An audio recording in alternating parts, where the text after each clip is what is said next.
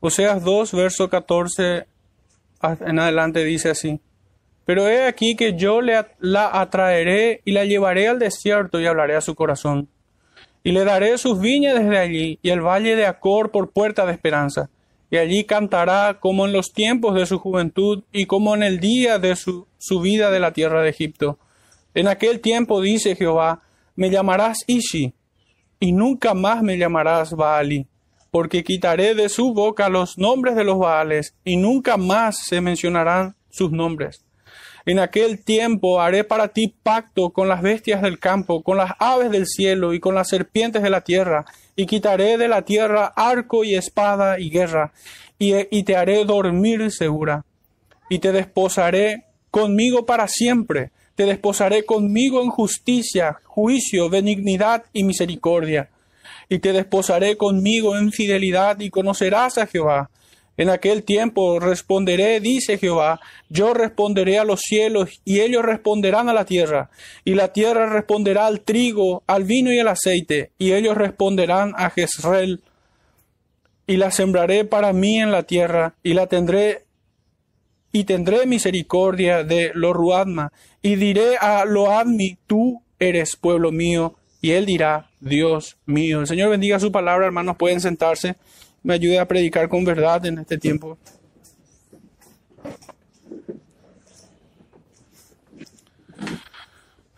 Hermanos, y sin dar mucho,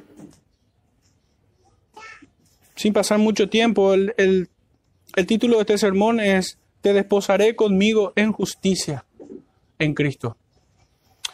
Y para introducirnos en este texto me gusta siempre utilizar otro, otro texto de las Escrituras y vamos a estar leyendo el, segundo capítulo del libro de Efesios. Los primeros diez versículos a modo de contextualizar y ya empezar a dar sentido y orientar nuestro entendimiento en función de este texto de Efesios. Dice Efesios 2, 1 en adelante.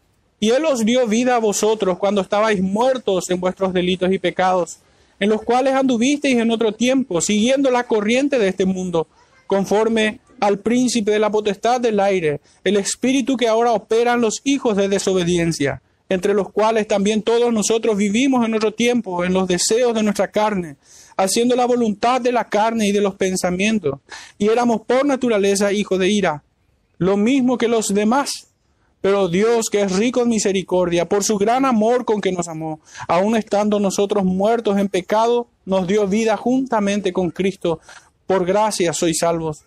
Y juntamente con Él nos resucitó y asimismo nos hizo sentar en los lugares celestiales con Cristo Jesús, para mostrar en los siglos venideros las abundantes riquezas de su gracia, en su bondad para con nosotros en Cristo Jesús. Porque por gracia sois salvos por medio de la fe y esto no de vosotros, pues es don de Dios, no por obras para que nadie se gloríe porque somos hechura suya, creados en Cristo Jesús para buenas obras, las cuales Dios preparó de antemano para que anduviésemos en ella. Hermanos, lo que resalta a simple vista es que estas bendiciones que encontramos, como dice el texto, es en Cristo Jesús. Así en el verso 6, así en el verso 7. Y aún en el verso 10 vuelve a reafirmar este, este principio, esta verdad de que todo aquel que es bendito del Señor lo es en Cristo Jesús. Todas las bendiciones y todas las promesas realmente que se cumplen son en Cristo.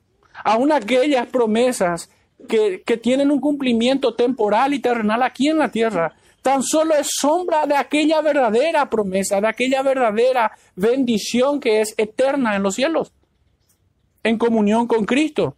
Pero hermanos, traje este texto para introducirnos, porque si bien acá nosotros encontramos lindas palabras en realidad, encontramos el ministerio de la reconciliación, por así decirlo, de, de, un pueblo pecador para con un Dios santo, lleno de gracia y bondad.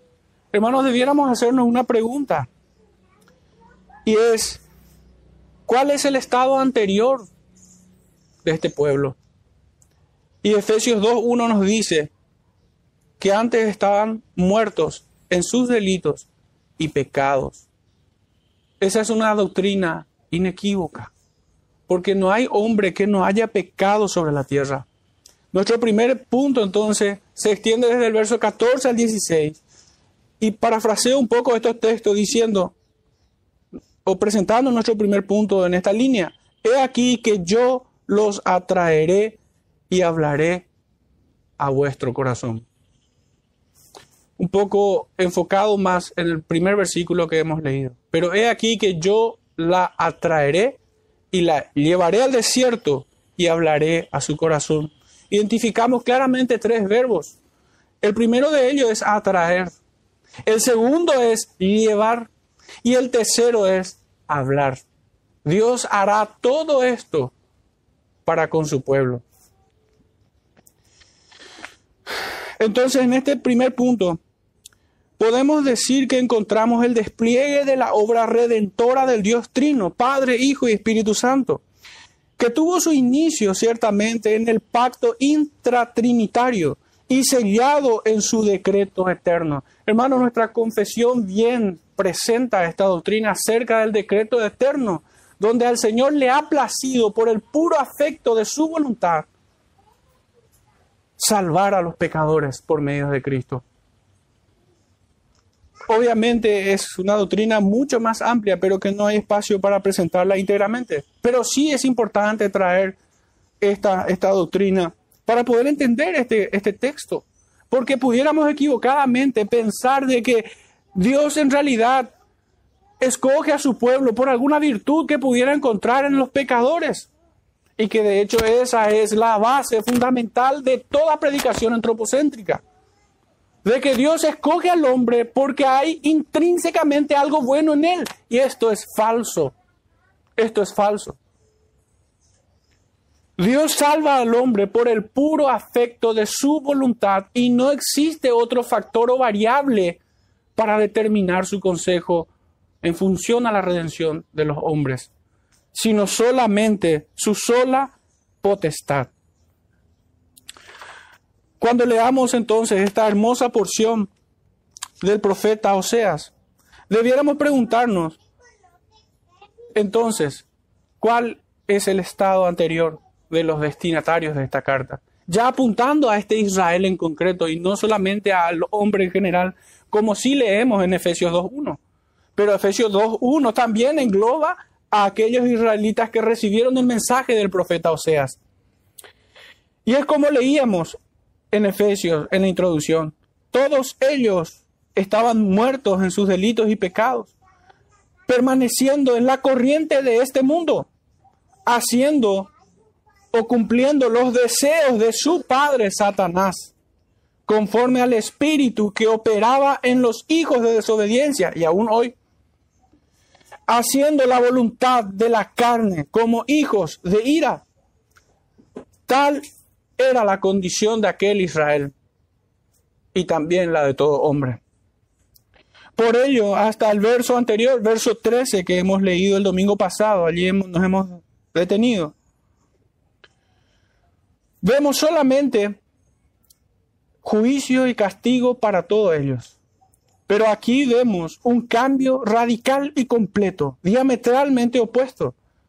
Y no es, como bien dijimos, y no es porque hubiera alguna virtud en sus destinatarios, sino más bien es por la pura, libre y soberana voluntad de Dios, que hace como quiere, según su consejo. El texto nos dice, los atraeré y los llevaré y hablaré al corazón. Esto puede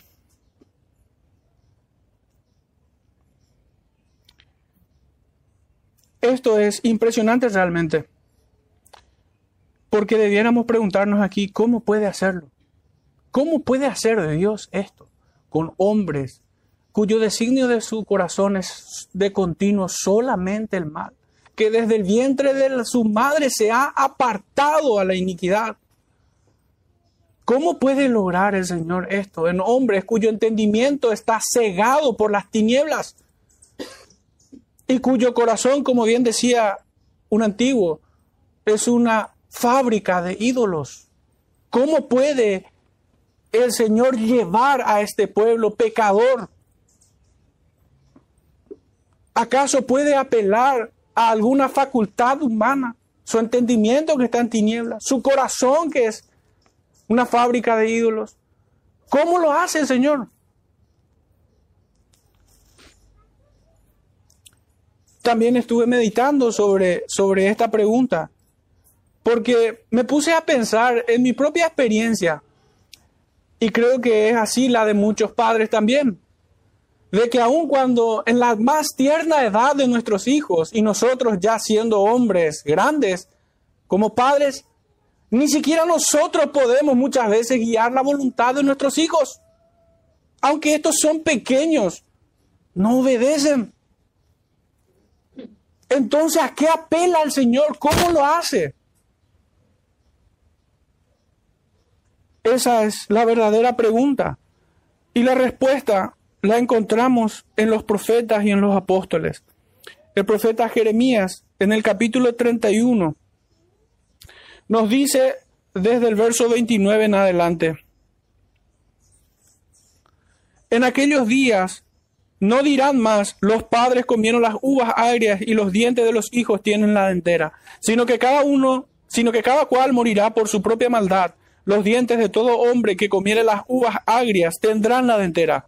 He aquí que vienen días, dice Jehová, en los cuales haré nuevo pacto con la casa de Israel y con la casa de Judá, no como el pacto que hice con sus padres el día que tomé su mano para sacarlos de la tierra de Egipto, porque ellos invalidaron mi pacto, aunque fui yo un marido para ellos, dice Jehová. Pero este es el pacto que haré con la casa de Israel después de aquellos días, dice Jehová. Daré mi ley en, en sus mentes y las escribiré en su corazón, y yo seré a ellos por Dios, y ellos me serán por pueblo. Y no enseñará más ninguno a su prójimo, ni ninguno a su hermano, diciendo, conoce a Jehová, porque todos me conocerán, desde el más pequeño de ellos hasta el más grande, dice Jehová, porque perdonaré la maldad de ellos y no me acordaré más de su pecado. Este texto, hermano, no nos habla de, universalidad en la salvación sino estás hablando de que todos aquellos quienes son introducidos en este pacto de gracia, todos le conocerán, todos serán salvos. Y es así como debe entenderse, pues en Juan 17.3 dice, esta es la vida eterna, que te conozcan a ti, el único Dios verdadero. Entonces aquí está definido el pacto en su membresía. Todos aquellos quienes son introducidos en este pacto de gracia por medio de una regeneración de sus almas, de su entendimiento y aún de sus afectos. Son cambiados. A esto nosotros llamamos la regeneración por medio del Espíritu. Pero en el capítulo 32, el profeta Jeremías sigue abordando este gran tema.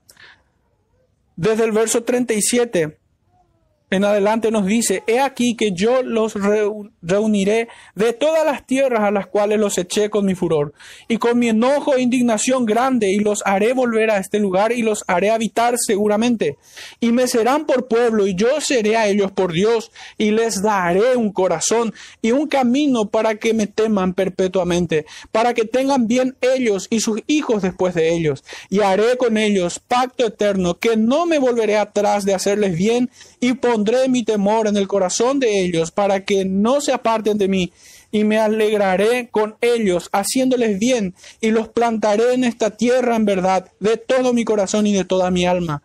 Porque así ha dicho Jehová, como traje sobre este pueblo todo este gran mal, así traeré sobre ellos todo el bien que acerca de ellos hablo, y poseerán la heredad en esta tierra, de la cual vosotros decís, está desierta, sin hombres y sin animales, es entregada en manos de los caldeos.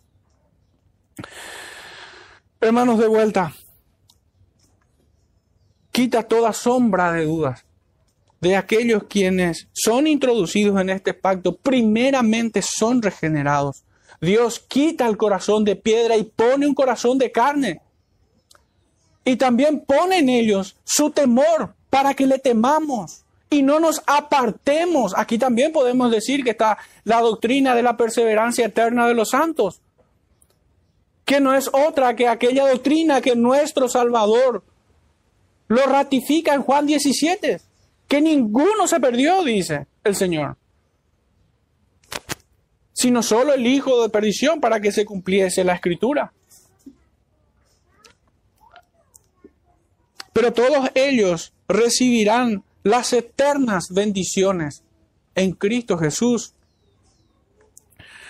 El Evangelio de Juan, en el capítulo 6, nos dice en el verso 37, Todo lo que el Padre me da vendrá a mí, y el que a mí viene no le echo fuera. Verso 39. Y esta es la voluntad del Padre, el que me envió, que de todo lo que me diere no, se, no pierda yo nada, sino que lo resucite en el día postrero.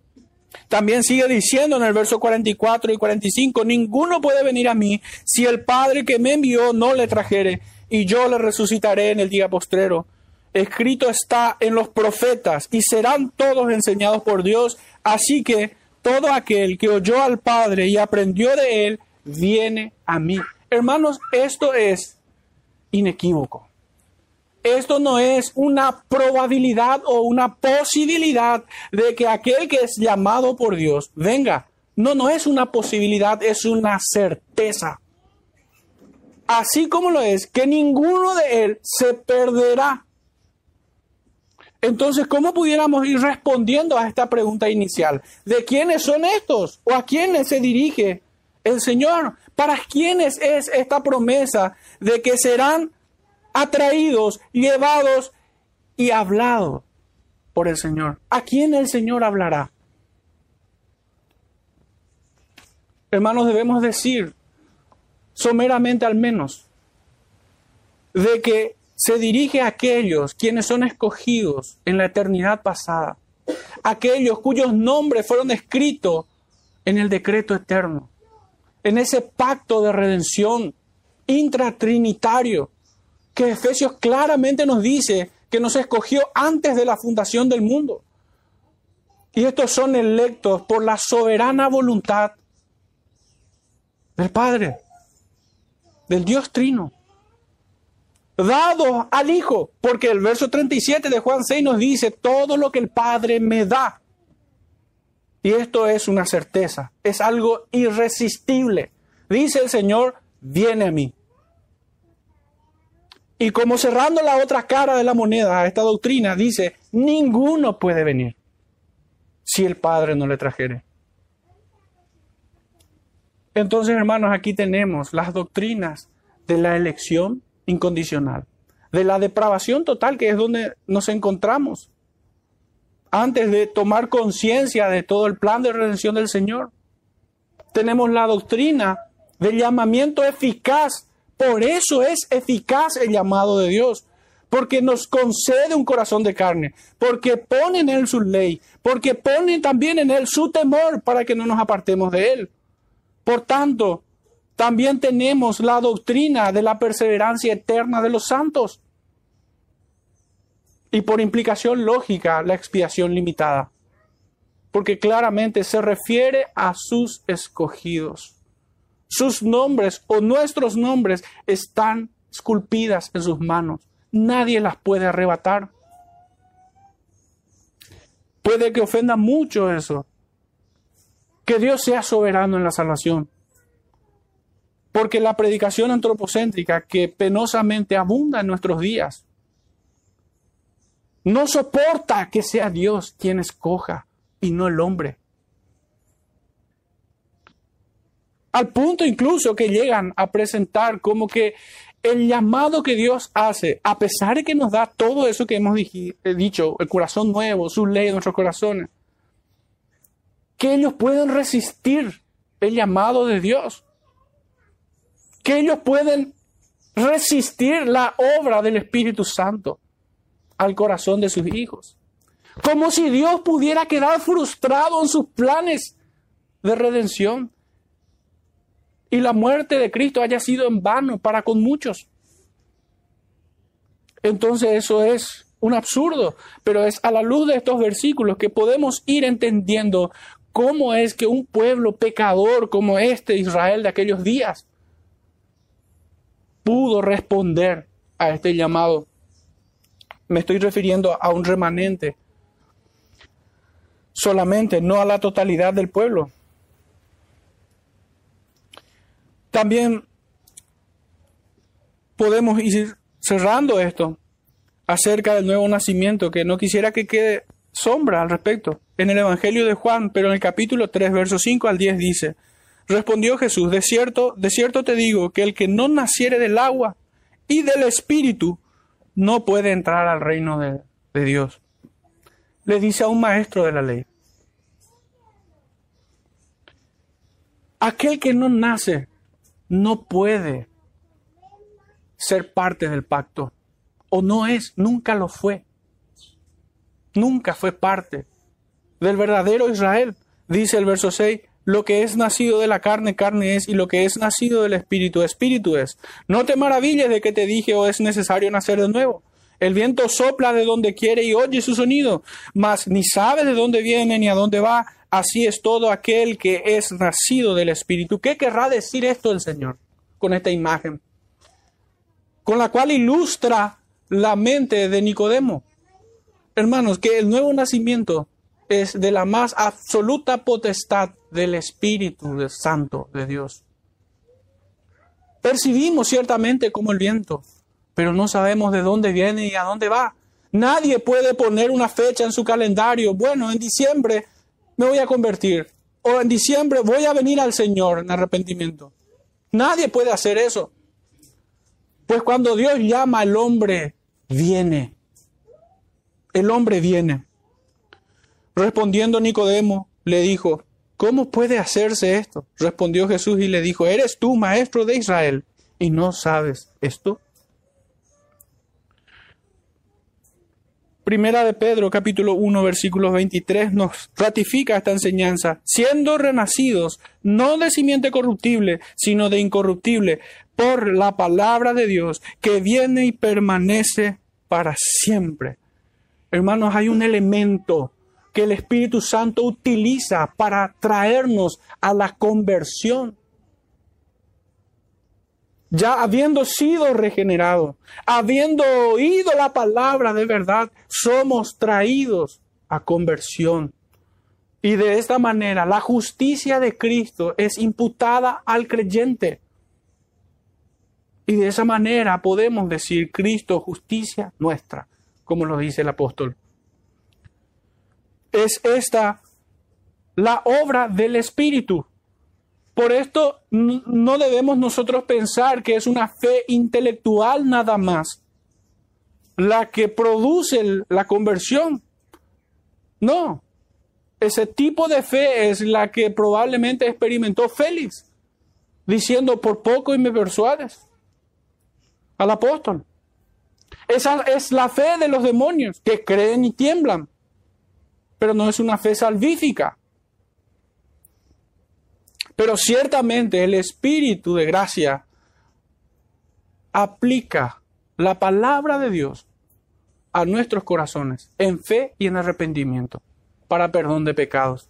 Y de esta manera la justicia de Cristo, su sangre que fue derramada, paga el precio de nuestros pecados.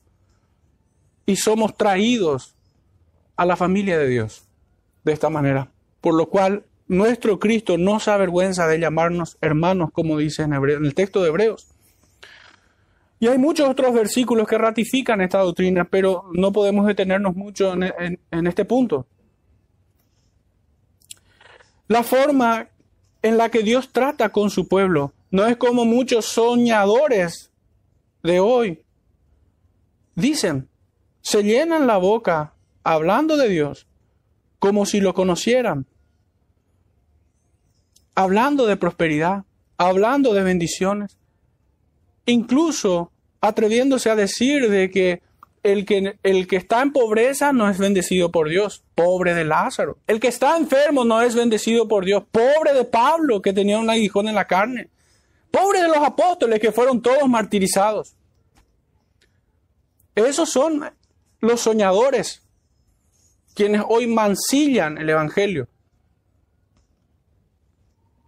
Obviamente, no aceptan esta promesa dada en el Evangelio, que es el que quiera vivir piadosamente tendrá éxito. No, padecerá.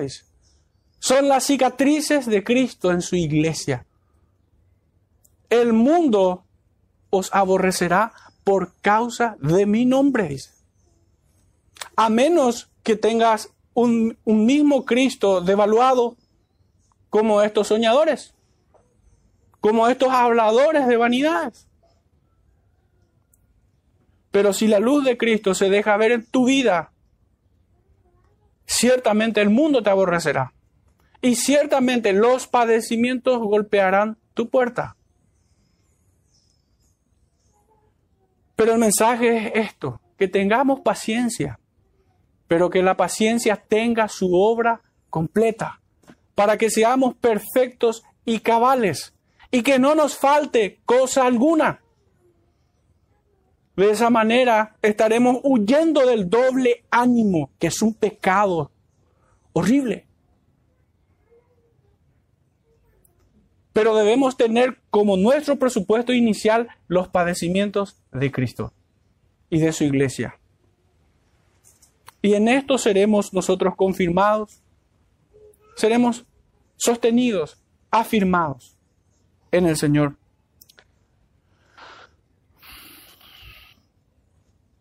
El texto nos dice que el Señor los llevará al desierto. Y hay una cita muy interesante de Matthew Henry comentando este punto. Él dice, cuando Dios libró de Egipto a Israel, los condujo al desierto para humillarlos y ponerlos a prueba a fin de hacerles bien. Y así lo va a hacer de nuevo ahora. Cuando Dios tiene en reserva gracia y misericordia para con alguno, le conduce primero al desierto para conversar o persuadir con verdad en él, fuera del ruido del mundo, en aflicción y para abrirle el oído. Podríamos decir, para circuncidarles el oído. Matthew Henry comentando acerca de este versículo. Esta es la forma que el, que el Señor trata.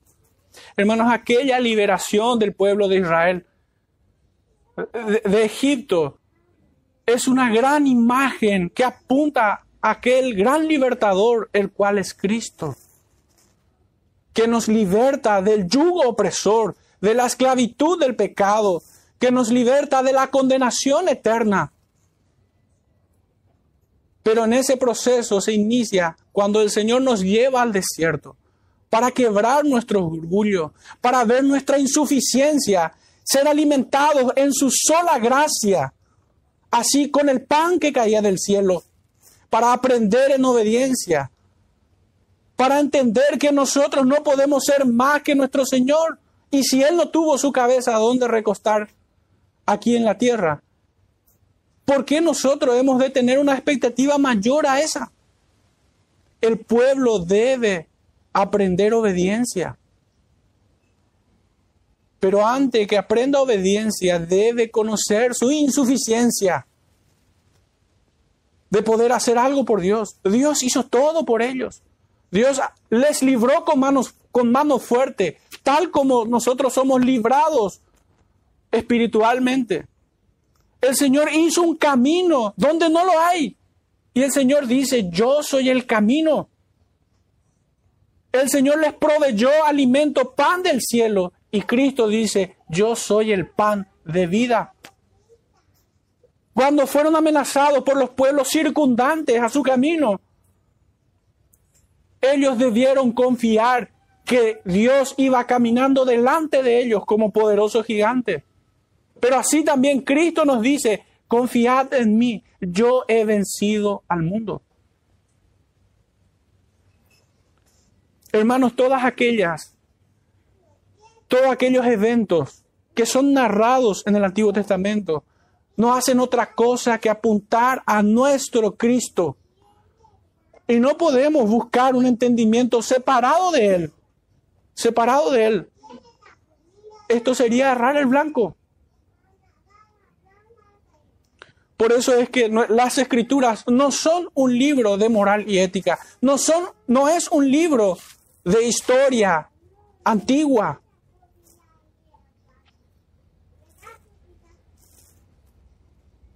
Cada texto que encontramos en la escritura brilla con la luz de Cristo, mostrándonos su justicia y su gracia, hablándonos por medio de Él, por medio de su palabra. Entonces esta es la forma que el Señor conduce a su pueblo. No lo conduce a un hotel de cinco estrellas. Aquel Israel a la mañana siguiente no llegó a la tierra donde fluye leche y miel, sino donde abundaba escorpiones y donde tenían que mantenerse durante el día bajo la nube que los protegía. Y durante la noche tenían que ponerse al abrigo del Altísimo en la columna de fuego. Así como el creyente hoy debe caminar en las sendas antiguas, teniendo por delante siempre al supremo galardón, que es Cristo. Debe caminar bajo la luz de su palabra para ser protegido. De lo contrario, morirán. Aunque se llame Israel, aunque se llamen hoy cristianos, si están apartados de Él, morirán en sus pecados. Por todas estas razones, el profeta les dice que los llevará al desierto y allí hablará a su corazón.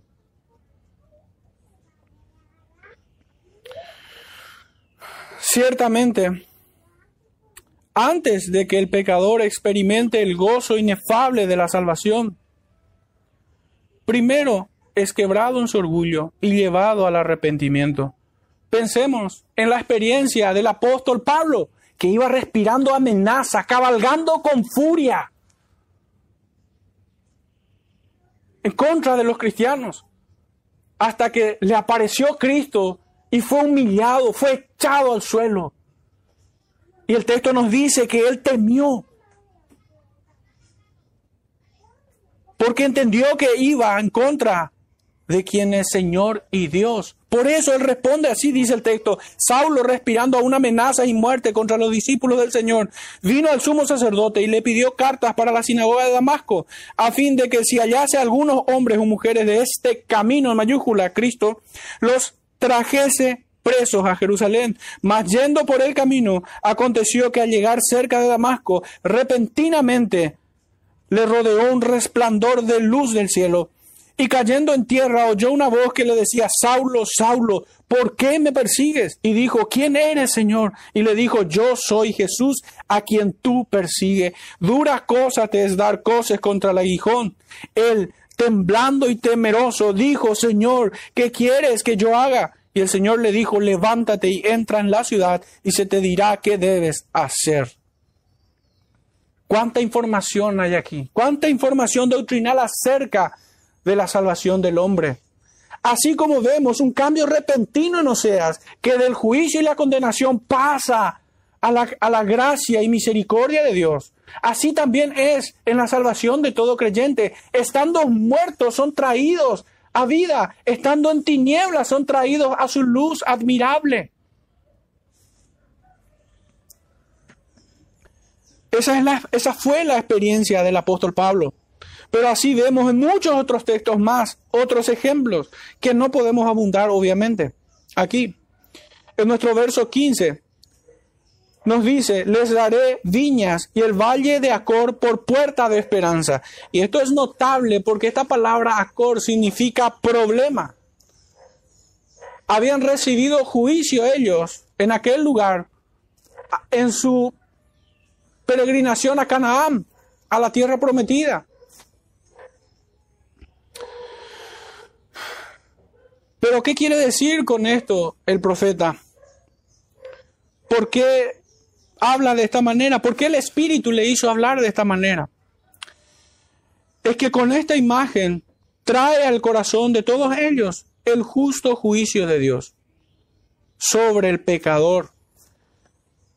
Y para entrar en detalle acerca de este punto, hermanos, en el libro de Josué, capítulo 7, un hombre es juzgado, que no vamos a leer, eh, los dejo de tarea, pero vamos a leer tan solo el verso 24 al 26. Dice así, entonces Josué y todo Israel con él tomaron a Acán, hijo de Sera, el dinero, el manto, el lingote de oro, sus hijos y sus hijas, sus bueyes, sus asnos, sus ovejas, su tienda y todo cuanto tenía, y lo llevaron todo al valle de Acor.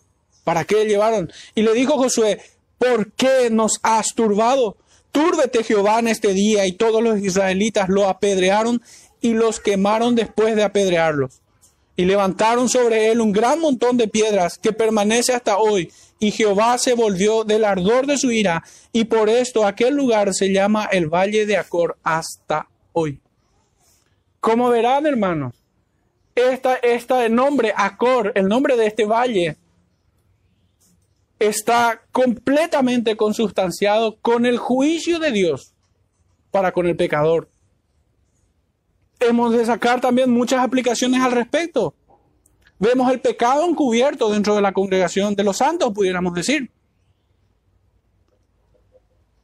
¿Y será que Dios no verá el pecado de alguno?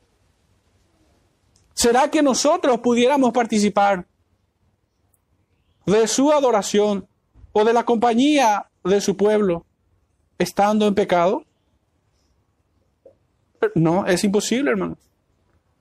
Es imposible que esto ocurra sin que juicio caiga sobre su cabeza posteriormente. Aunque ciertamente aquellos quienes el Señor se ha, ha entregado a destrucción, deja que anden en su pecado y en su hipocresía. Cuando el Señor se ha determinado destruir a alguno de esta manera, el Señor permite que prevalezcan en su hipocresía por un tiempo hasta que su paciencia es agotada.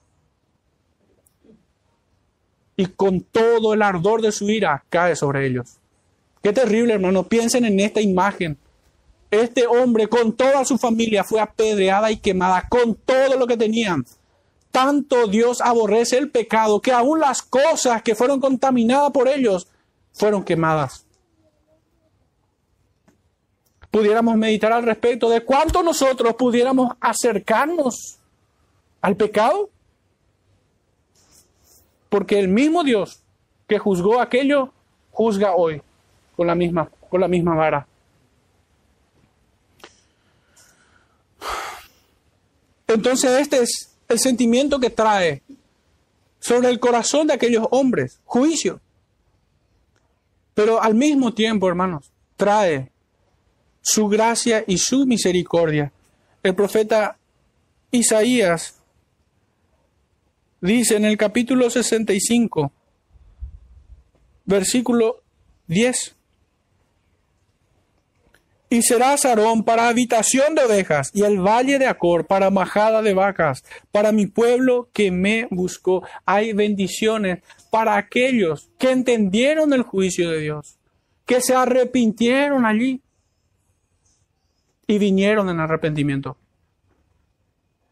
Estos son los que son bendecidos y el valle de Acor es convertido en puerta de esperanza, así como el pecador arrepentido viendo su pecado y la justicia de Dios que resplandece sobre él para condenación, se arrepiente y allí es introducido por medio de esta puerta de esperanza que es el conocimiento de su justicia, de sus justos juicios, como dice el Salmo 119. Nadie puede ser introducido en su gracia sin haber entendido su posición dentro de la justicia de Dios. ¿Cómo pudiera salvarse alguno que no sabe que está condenado? Es imposible que busque esto. Pero su pleno significado es en Cristo. Una vez más, el Evangelio de Juan nos dice en el capítulo 10, versículo 9, Yo soy la puerta, el que por mí entrare será salvo, y entrará y saldrá y hallará pastos. la puerta de esperanza. En el valle de Acor apunta a Cristo. Él dice, yo soy la puerta. En Hechos capítulo 14,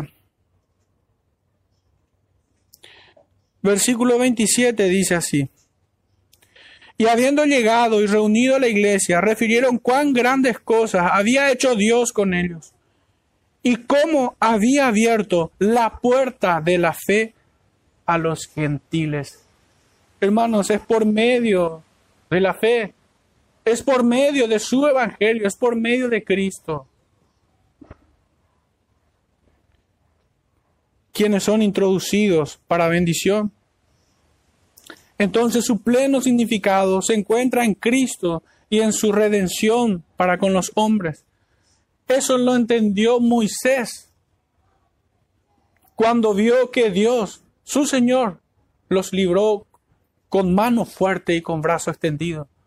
Que ya no podemos leer, pero si quisieran tomar nota, Éxodo 15, 1 al 18 vemos cómo de manera exultante Moisés alaba al Dios de su salvación. Podremos cerrar entonces este punto diciendo que sus escogidos oyeron el Evangelio de salvación y se gozaron en su Hacedor, en su Señor.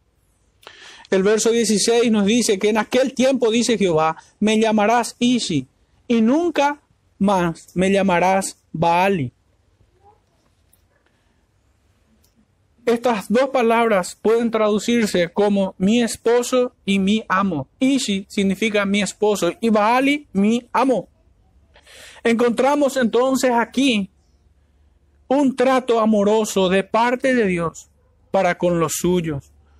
Y, la, y las escrituras se refieren estos términos para con su pueblo de manera muy extendida. Vamos a leer tan solo dos versículos al respecto. El primero de ellos en Isaías capítulo 54, verso 5 dice así, porque tu marido es tu hacedor, Jehová de los ejércitos es su nombre y tu redentor, el santo de Israel, Dios de toda la tierra será llamado. También en, Jeremías 3:14, pero vamos a ir a segunda de Corintios, capítulo 11. Versículo 2 dice, porque os celo con celo de Dios, pues os he desposado con un solo esposo para presentaros como una virgen pura a Cristo. Y así muchas otras citas también. Entonces, hermanos, nosotros debemos entender estas divinas promesas, mirando a nuestro Señor, a Cristo, el Cordero de Dios, el esposo de su iglesia. Nuestro segundo punto es tocante del verso 17 al 20, donde dice así, porque quitaré de su boca los nombres de los Baales y nunca más se mencionarán sus nombres. En aquel tiempo haré para ti pacto con las bestias del campo, con las aves del cielo y con las serpientes de la tierra, y quitaré de la tierra el arco y espada y guerra, y te haré dormir segura, y te desposaré conmigo para siempre, te desposaré conmigo en justicia, juicio, benignidad y misericordia. Y desposaré conmigo en fidelidad, y conocerás a Jehová. En una sola frase, el subtítulo en este punto es así, quitaré de su boca los baales y te desposaré. Como buscando encerrar todo el mensaje en, este, en estos versículos. ¿Qué podremos decir a la luz de tan tremenda declaración? ¿Se imaginan, hermanos, a un pueblo sin ídolos hoy en nuestro tiempo?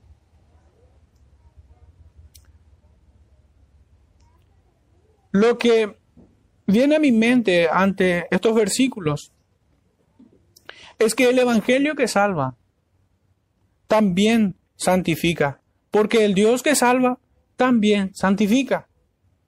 Y no puede ser de otra manera. Entonces, pudiéramos hacernos una pregunta aquí también. ¿Es compatible la enseñanza del cristiano carnal con las escrituras? Claramente que no.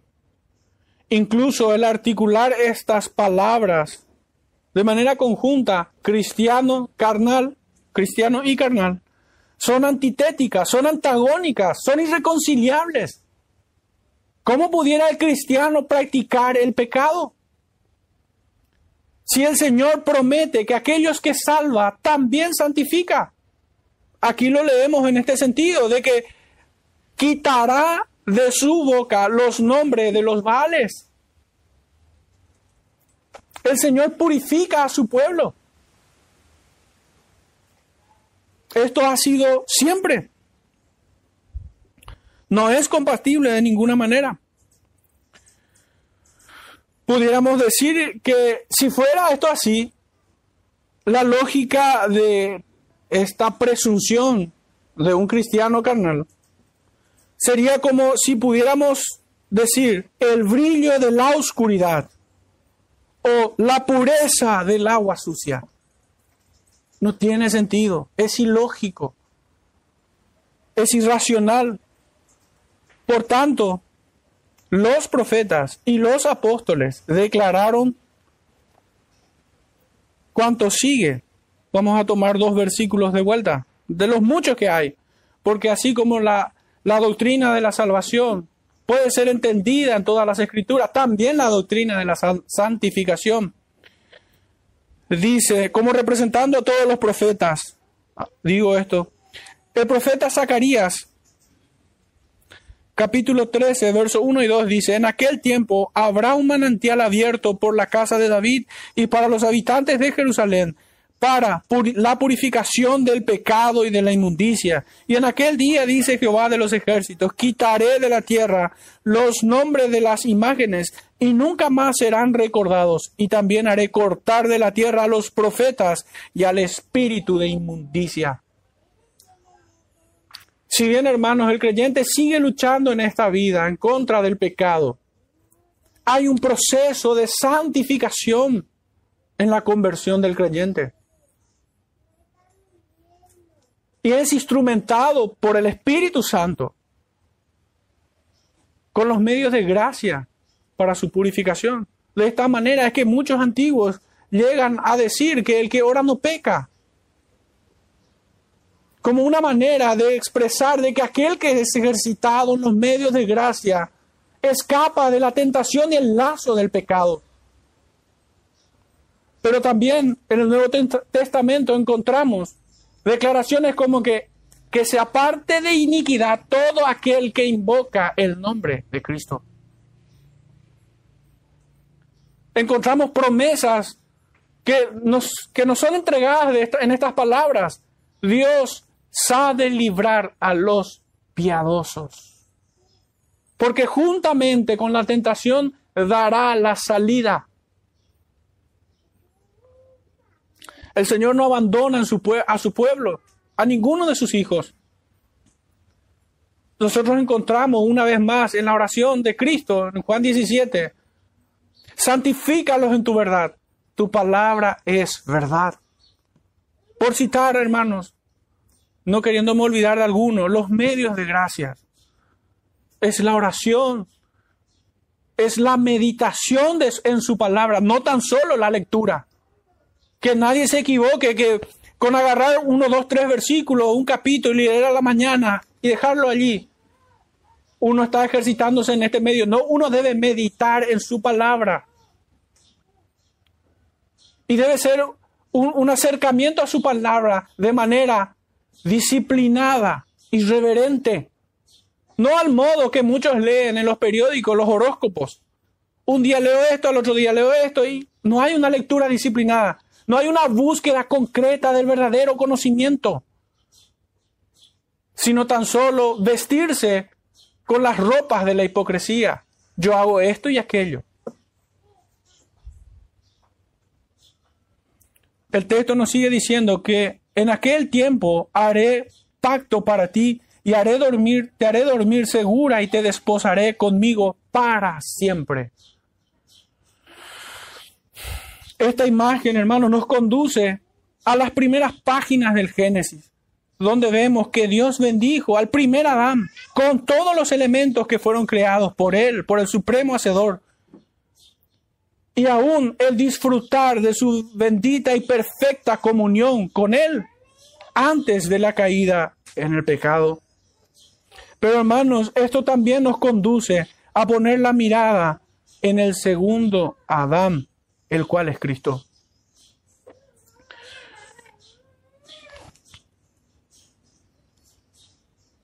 En quien tiene esta promesa cabal y pleno cumplimiento de todas las promesas.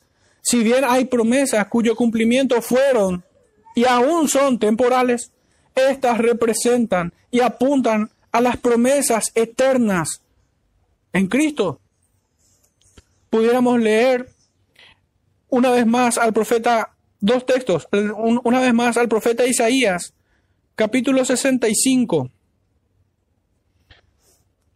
versículos 17 al 25. Dice, porque he aquí que yo crearé nuevos cielos y nueva tierra, y de lo primero no habrá memoria, ni más vendrá el pensamiento. Mas os gozaréis y os alegraréis para siempre en las cosas que yo he creado, porque he aquí que yo traigo a Jerusalén alegría y a su pueblo gozo, y me alegraré con Jerusalén y me gozaré con mi pueblo, y nunca más se oirán en ella voz de lloro ni voz de clamor. No habrá más allí niño que muera de pocos días, ni viejo que sus días no cumpla, porque el niño morirá de cien años y el pecador de cien años será maldito. Edificarán casas y morarán en ellas, plantarán viñas y comerán el fruto de ellas no edificarán para que otro habite, ni plantarán para que otro coma, porque según los días de los árboles serán los días de mi pueblo, y mis escogidos disfrutarán la obra de sus manos, no trabajarán en vano, ni dirán a, luz para maldición, porque son linaje de los benditos de Jehová y sus descendientes con ellos. Y antes que clamen responderé yo, mientras aún hablan, yo habré oído el lobo y el cordero serán apacentados juntos, y el león comerá paja como el buey, y el polvo será el alimento de la serpiente. No afligirán ni harán mal en todo mi santo monte, dice Jehová. Ahora, hermanos, vayamos a uno de, de los capítulos de Apocalipsis que hemos estudiado hace poco. El capítulo número 21.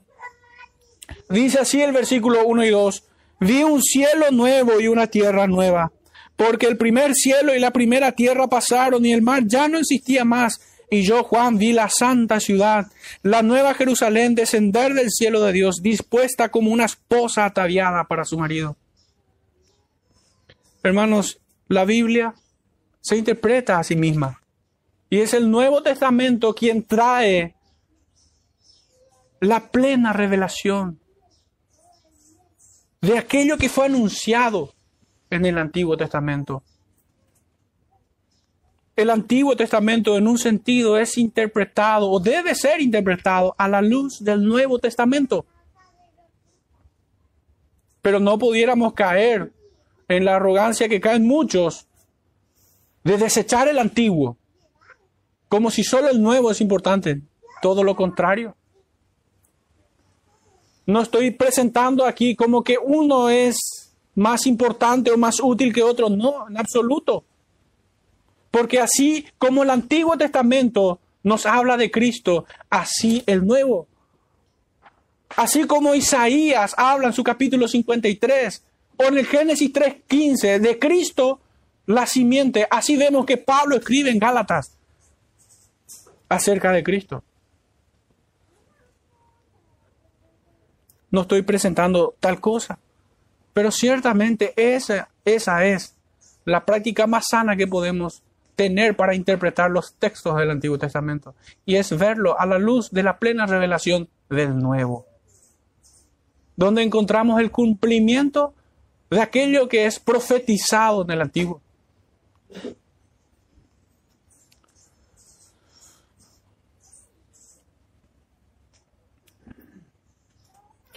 El pacto para con su pueblo es para siempre, es eterno.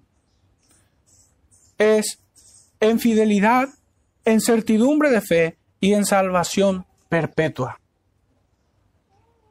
Los piadosos serán librados y los hipócritas conocerán su sentencia en aquel día.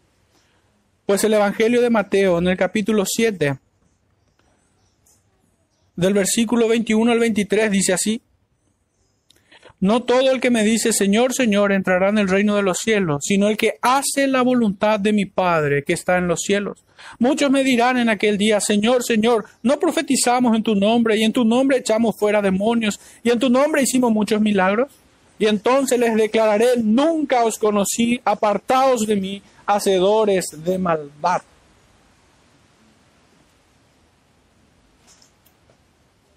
Hermanos, en, toda, esta, en, la, toda la extensión de estos versículos, esta segunda sección del verso 17 al 20, vemos que se reitera varias veces desposar o desposaré. Y esto nos habla de la intensidad del amor de Dios, que es un amor puro, santo y es soberano. Eso es lo que nosotros debemos detectar aquí. El apóstol Pablo una vez más en 2 de Corintios capítulo 5 versículo 16 al 19. En Oseas vemos este verbo desposar, pero en este texto vamos a ver reconciliación. Dice en 2 de Corintios 5 verso 16 al 19. De manera que nosotros de aquí en adelante a nadie conocemos según la carne, y aun si a Cristo conocimos según la carne, ya no lo conocemos así. De modo que si alguno está en Cristo, nueva criatura es. Las cosas pasaron, las cosas viejas pasaron, y aquí todas son hechas nuevas.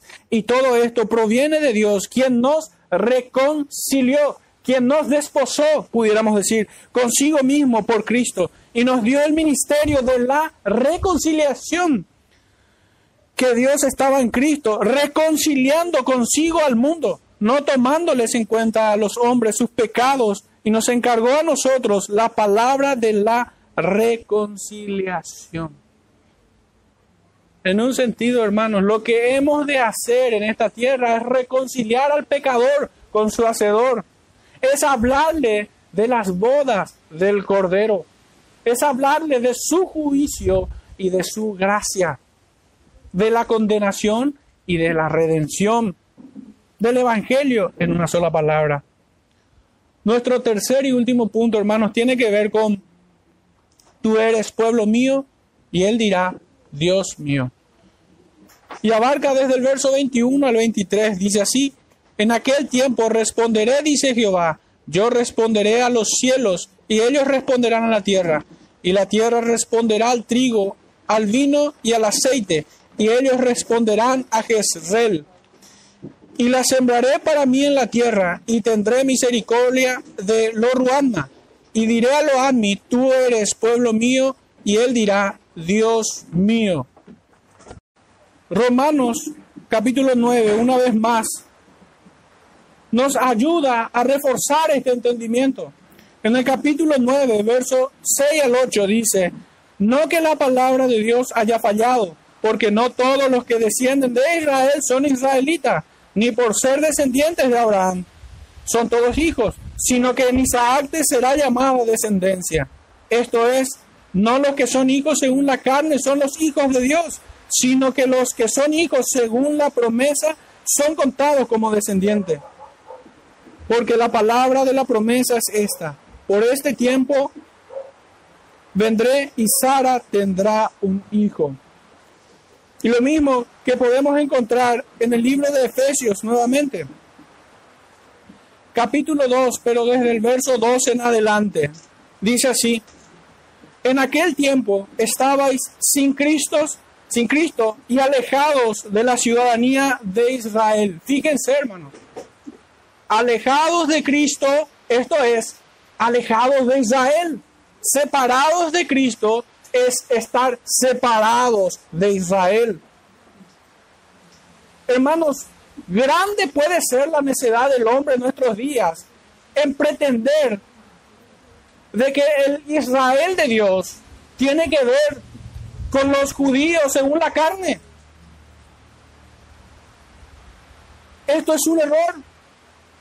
Cristo es el verdadero Israel y quienes son de Él son verdaderos israelitas.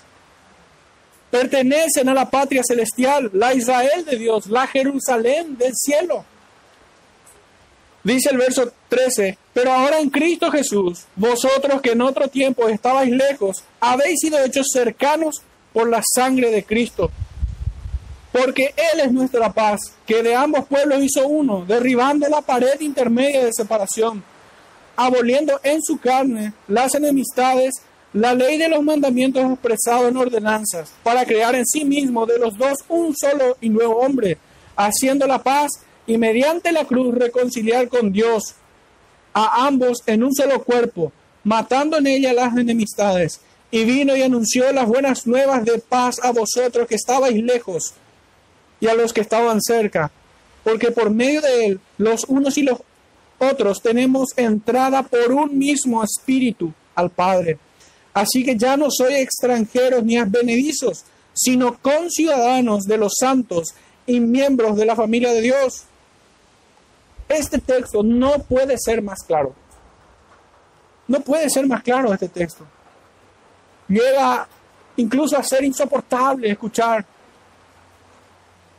al, al dispensacionalista tratando de separar el cuerpo de Cristo. Como si Dios tuviera dos pueblos, dos iglesias, dos medios de salvación, dos evangelios, Ciertamente debemos tener compasión por quienes tienen un entendimiento tan torpe y por ello corregirlos. La compasión no se expresa con indiferencia ni con simular aceptación de sus errores. La compasión se ejerce cuando corregimos el error. La promesa a estos es que el Señor responderá a ellos. ¿Y quiénes son los que han de oír? El Evangelio de Juan en el capítulo 10 dice que las ovejas oyen la voz de su pastor. Ellos conocen mi voz, dice. Pues Dios habla al corazón de ellos por medio del Espíritu. Ciertamente hay una predicación audible, pero es la obra del Espíritu quien aplica esto en fe quien circuncida el oído para poder oír con fe.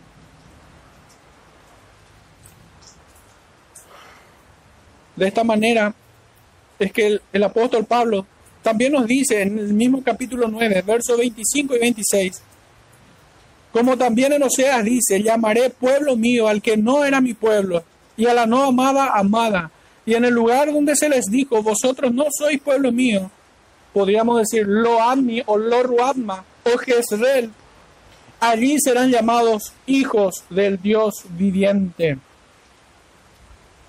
Y es que hermanos, así como Dios cambió el significado de la palabra Jezreel, esto es esparcir por sembrar, así como cambió el nombre de Lo Ruadma, esto es no compadecida, por compadecida, así como cambió la palabra Lo Ammi, esto es, no mi pueblo por su pueblo, así como cambió el significado de Acor,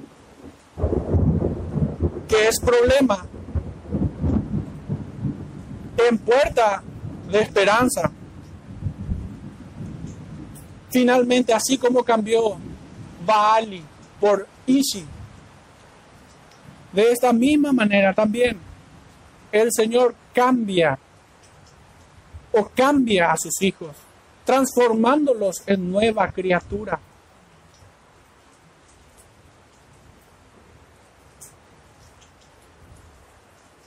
En primera de Pedro, capítulo 2, versos 9 y 10 dice, Mas vosotros sois linaje escogido, real sacerdocio, nación santa, pueblo adquirido por Dios para que anunciéis las virtudes de aquel que os llamó de las tinieblas a su luz admirable. Y fíjense en este versículo que sigue, vosotros que en otro tiempo no erais pueblo, pero que ahora sois pueblo de Dios, que en otro tiempo no habíais alcanzado misericordia, pero ahora habéis alcanzado misericordia. Amados, yo os ruego como extranjeros y peregrinos que os abstengáis de los deseos carnales que batallan contra el alma. Ese es el cambio en aquellos quienes son pueblo de Dios, en aquellos quienes fueron escogidos por su sola potestad.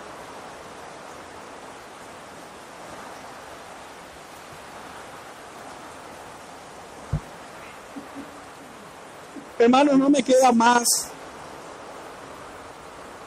que buscar guiar nuestros corazones a reflexionar a la luz de lo escuchado en esta mañana. Y tengo algunas preguntas para ello.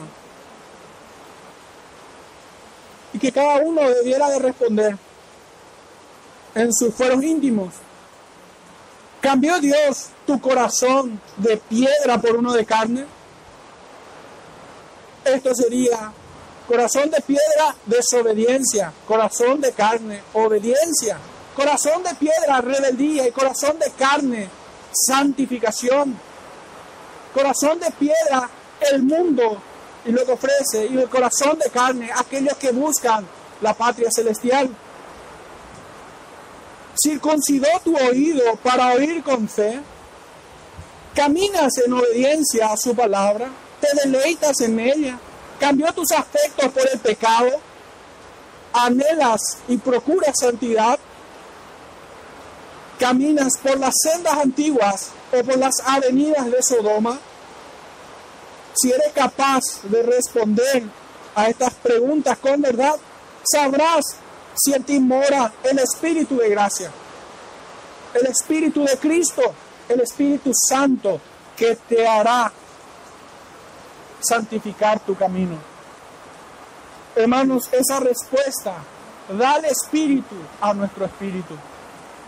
No hay una santificación que la iglesia, ni el pastor, ni la asamblea pudiera hacerle a alguien, sino solamente el espíritu de gracia que nos lleva de muerte a vida, de una vida de pecado a una vida de santificación que nos saca de la familia de Satanás como hijos de ira a llamarnos Cristo, hermanos. Que el Señor les bendiga en esta mañana y nos ayude a seguir reflexionando en todo esto. Oremos para cerrar.